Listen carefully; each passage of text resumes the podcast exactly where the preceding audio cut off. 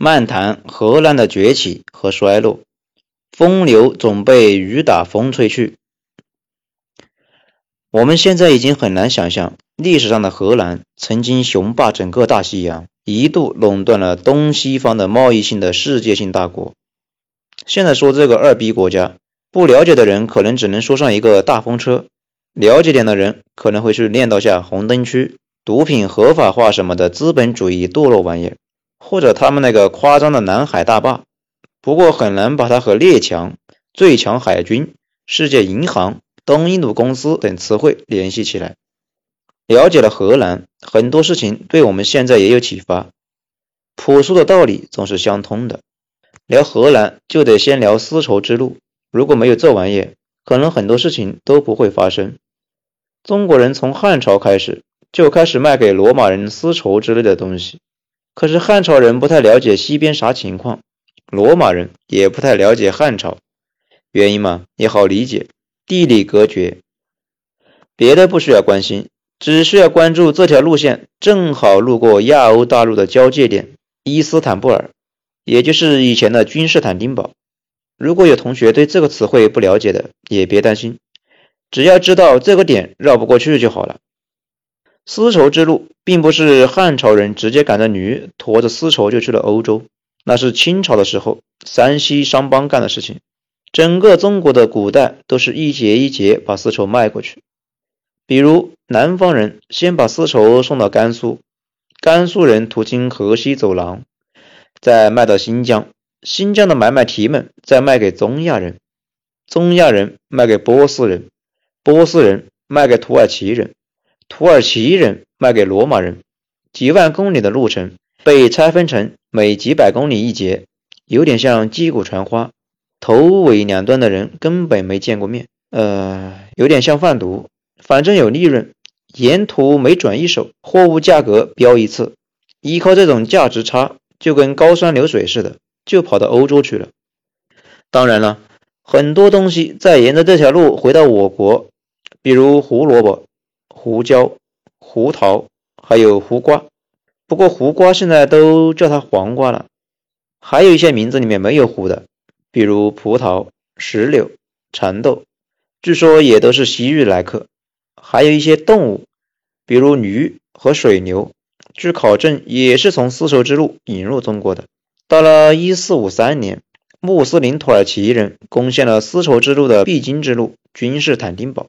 这买卖没法做了，因为垄断了路线的土耳其人极其不厚道，直接把丝绸和香料的价格提高了十倍，爱买不买。老子还不卖呢，丝绸自己穿，香料自己留着炒菜。但是欧洲人受不了啊，他们不是舍不得买，是真没钱。那个时候金本位，金子本来就稀缺，又被控制在少数人的手里面。从金融角度来说，整个欧洲中世纪就其实是在通货紧缩中打转。啥？不知道通缩？就是没货币，金子永远是稀缺的。经济转不起来，急需金子，金价就会涨。涨了之后，手里有金子的人就更不出手了，金子更少了，周而复始，经济根本没法发展。那时候又没有中央银行调整货币供应量，尽管欧洲一直都是市场经济，但是就是因为没钱，一直处在低水平层次上打转。这个时候，欧洲人急眼了，到处找新航道。而且，如果找到通往亚洲的新航路，谁就可以富可敌国。这么大的利润刺激下，欧洲的冒险家不顾一切的出发了，也就有了我们知道的发现新大陆。发现新大陆这事吧，长时间看来是必然的，但是被哥伦布发现那是偶然的，因为糊涂蛋哥伦布一顿瞎算，把去往亚洲的路线少算了一万公里。大概觉得去了印度三千多公里，自我感觉还好。正好投资他的西班牙人也是糊涂蛋，也没算明白，就相信了他，给了钱就上路路，一直往西溜达，还真让他瞎猫碰上死耗子，发现了新大陆。奇葩的是，二货哥伦布到死都相信他到达的是印度，而不是什么新大陆。那上面的人都他妈是印第安人。发现新大陆的西班牙。可能是五百年间崛起的大国里面最不靠谱的国家。跟所有的暴发户一样，在美洲发现银矿金矿之后，啥正事也没干，就搞了两件事：消费和造军舰。前者是为了爽，后者嘛要去技术抢，而且谁敢抢他的金子，他跟谁拼命，花钱花的有多猛，把明朝都给搞通货膨胀了，甚至一度封关禁海不玩了。当然，在美洲发现那么多钱，他自己也没闲着。西班牙国内也通货膨胀的一塌糊涂。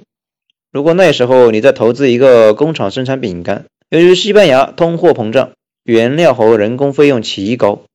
生产出来的东西由于成本太高，没人能消费得起，干脆不生产了。所以西班牙一直没有核心产业。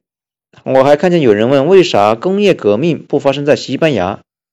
毕竟它比英国崛起要早。我的个乖乖，西班牙连工业都没有，革命个啥呀？同时，那么多钱把周围的狼都给吸引过来了，那真叫一个刺激。西班牙的对手主要有这么几个。德意志诸侯、尼德兰银行团，这玩意就是荷兰的前身。意大利的城邦、奥斯曼帝国、英国，还有他的老对手穆斯林，都和他打。尽管单打他谁都打得过，可惜抵不过这么多一起上。而且西班牙又没有像英国一样有了钱搞工业升级、科技树，净他妈瞎折腾，内外交困，折腾了上百年。最气人的是英国。人家西班牙去西边找印度，葡萄牙去东边找，他倒好，去北边找。北边不是北极吗？到了北极后，全他妈冻死了，投资打了水漂。英国人也不气馁，既然东西两大航道都被控制了，那我干脆跟海盗打劫吧。要有个常识，海盗前身基本都是海军，那时候一艘大船比现在的驱逐舰都贵。不是普通几个亡命之徒凑点份子钱就能玩得起的。无数次招惹西班牙人之后，西班牙人怒了，无敌舰队出发了。没想到点背道竟然被打成击入了大海。西班牙人终于伤筋动骨了，欠银行团的钱还不上，人家不愿意再贷款，偶尔贷款，但利率也奇高。西班牙更还不上了，总违约，更贷不到款。越来越挫，最先崛起的西班牙就这么慢慢的完蛋了。那他的钱花到哪里去了呢？英国、中国、印度、荷兰，他自己不是不会造船吗？船是英国造的，荷兰也造，而且到了后来，荷兰人简直是开了挂。荷兰的造船厂高度机械化，几乎一天就能生产一条船。此外，船的制造和操作颇经济核算。荷兰船主可以销价与竞争者抢生意。西班牙人去美洲贩卖奴隶、贩卖人口经营，不是他自己倒卖，雇的是荷兰人。相当于说，从那个时候起，荷兰是家运输公司，替西班牙人跑业务。其实，荷兰人当海上马车夫比他当霸主还早得多。一边当车夫，荷兰人顺便在西班牙人钱不够的时候放放高利贷，利息回流本国发展工业。慢慢的，荷兰人就崛起了。咱们回过头来，从头说河南。河南是在一个叫尼德兰的地方。尼德兰的意思就是洼地。大海涨潮的时候，能把河南淹了。所以河南人很早就把修大坝的技能给点满了，修了一座长三十公里、二十层楼高的大坝。你脑补一下，是不是有种绝境长城的即视感？不过这个坝落在海平面上只有六七米。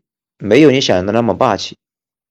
这条大坝把荷兰的海湾跟大海给隔开了。乖乖，这个大坝在陆地上是看不到全貌的。环境不友好的地方一般有两个极端：善于经商或者穷的掉渣。河南人就善于做买卖。其实河南人一直都挺富的，但是一个富裕的地区跟超级大国是有差别的。就像我们现在没法想象四百万人口的太原成了世界强国一样。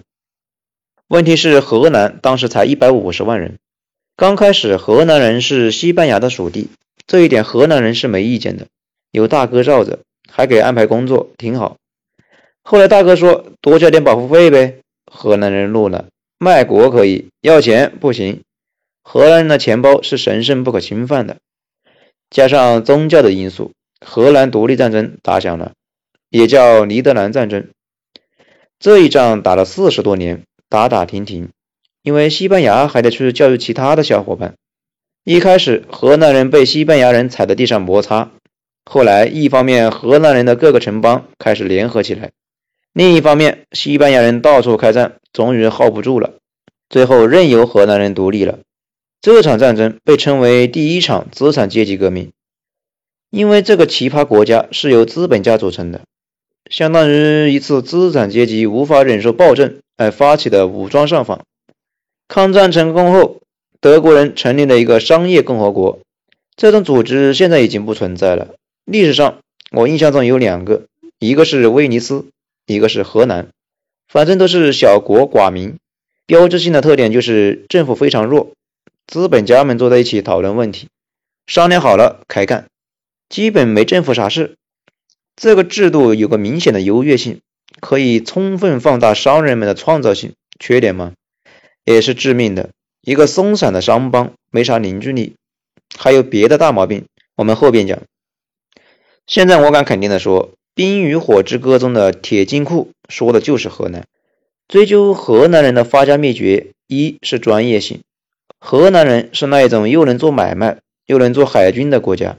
以前央视拍过一个《大国崛起》，说河南人发明了一种船，上边没有武器，全是装的粮食。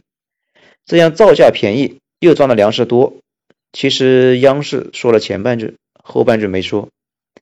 因为河南人崛起后，不可避免的给自己的船上装上了大炮，所以说完全的市场经济只存在于理论之中。现实世界中，第一个面临的问题就是暴力，第二个就是贸易保护。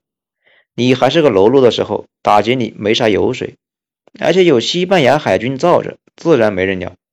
但当你的贸易量超过西班牙，问鼎海上霸权的时候，那就得跟强大的对手竞争了。比如大英帝国海盗、西班牙残留海军、荷兰的武装商队到处圈地，不服就打。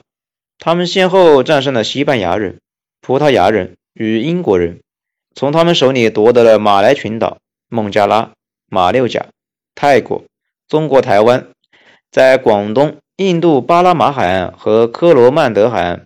日本设立商行，不过一六六二年，郑成功将荷兰人赶出了中国台湾。其实荷兰人的势力范围主要还是在亚洲。荷兰人解锁了另一个技能，并且点到爆，那就是信用。信用这玩意特别有意思，前些年来讲，谁都能理解。亚马逊的土著都知道，说话算话的战士值得信赖，但是复杂起来，正常人的脑子往往又不够用。比如美国现在开动印钞机印钱，然后就可以从中国、日本买工业品，而阿富汗政府、阿根廷政府却不能拿自己的钱去买东西，这也是信用，背后得有东西撑着。事实上，咱们现在的货币的本质就是信用，不太理解没事，事实上没研究过，不太懂也正常。土著的战士值得信赖，是因为他很长时间里面说一是一，言行必出。而美国的信用来源于他的强大，说杀你全家还真杀你全家。河南人的信用来自于他久经考验的行为模式，从不赖账，有点像《冰与火》中热衷乱伦的兰尼斯特一家子的家族格言：“有债必还。”这玩意就是个废，能够聚集海量的资源供你用。不过这些都是前提。河南人还有一个制度创新，就是河南东印度公司。对，英国也有一个。而且是差不多时间开的，目的嘛，就是从事东方贸易，所以还有一个西印度公司。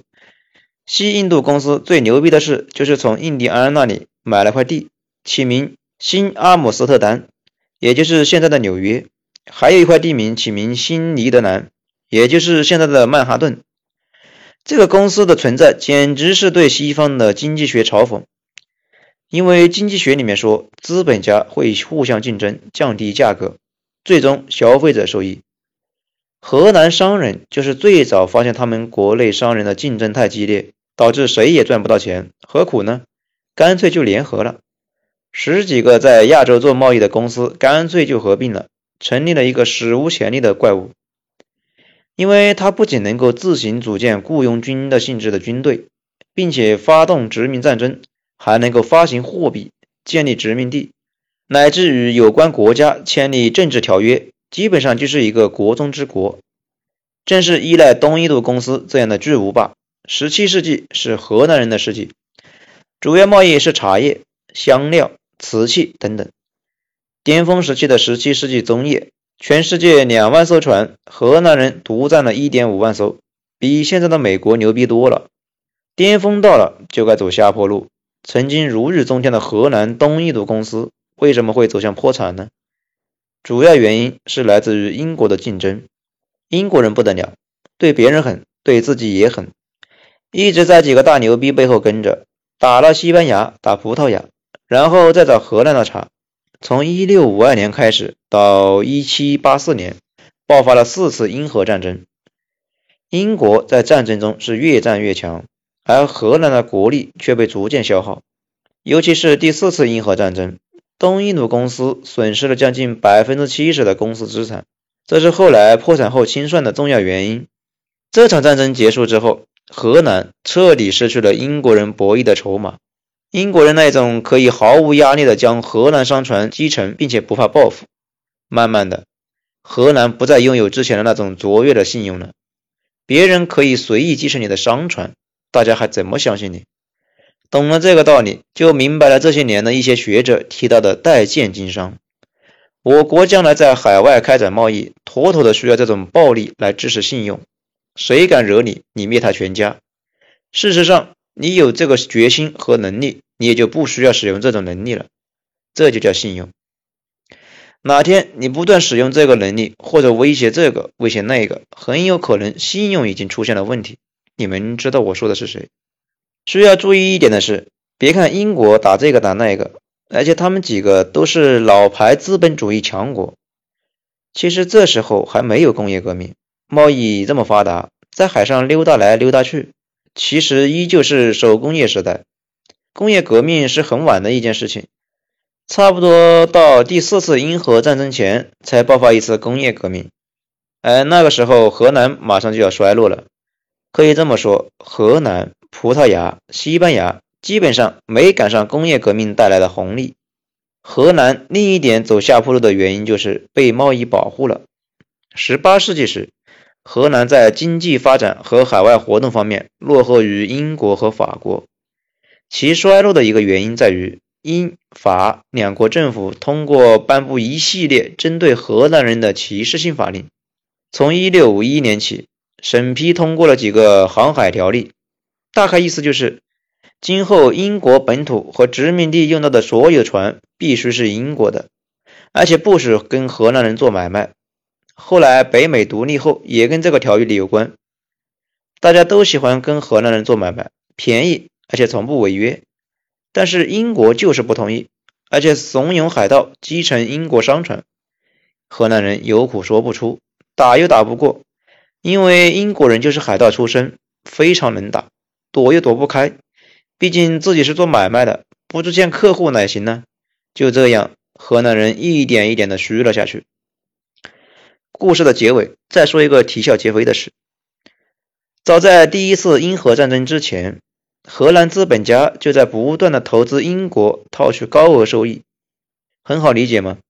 技术投资已经独步全球的荷兰，属于稳健型的，赚小钱还行，暴利就难了。所以，资本家开始盯上了新崛起的英国，因为风口上的猪才是资本家的菜。大量的荷兰资本流入了英国，可以说，英国人拿着荷兰人的钱打败了荷兰。但这还不是故事的结尾。搞工业起家的英国人继续投资美国，在美国搞工业、修铁路赚钱，自己弄了个空心化。后来，美国资本家又拿钱去投资中国工业。落了个美国国内空心化，